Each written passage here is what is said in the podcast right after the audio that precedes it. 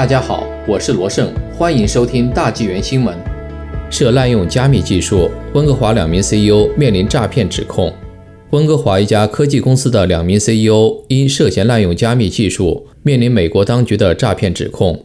加州律师近日提出指控，位于温哥华的天空环球设备公司在智能手机上安装加密软体。根据起诉书的陈述，天空环球设备公司开发的这款软件。用于防止执法部门监控涉及贩毒和洗钱的跨国犯罪组织之间的通讯。检控官表示，该公司先进的加密软体已经安装在全球至少七万台设备上。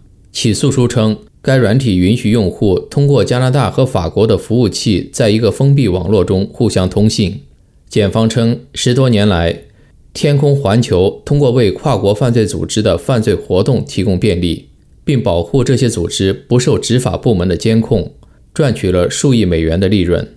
两名温哥华男子，首席执行官即弗朗索瓦·易普和托马斯·赫德曼，面临共谋违反联邦反欺诈和腐败组织法及共谋分销违禁品的指控。当局说，赫德曼曾是天空环球设备公司的分销商。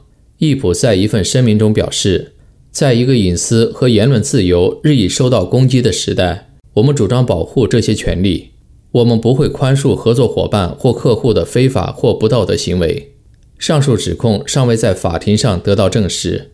这次联合调查涉及加拿大基警、美国缉毒局和美国国税局。天空环球网站上的一则消息称，作为调查的一部分，该域名已被联邦调查局查封。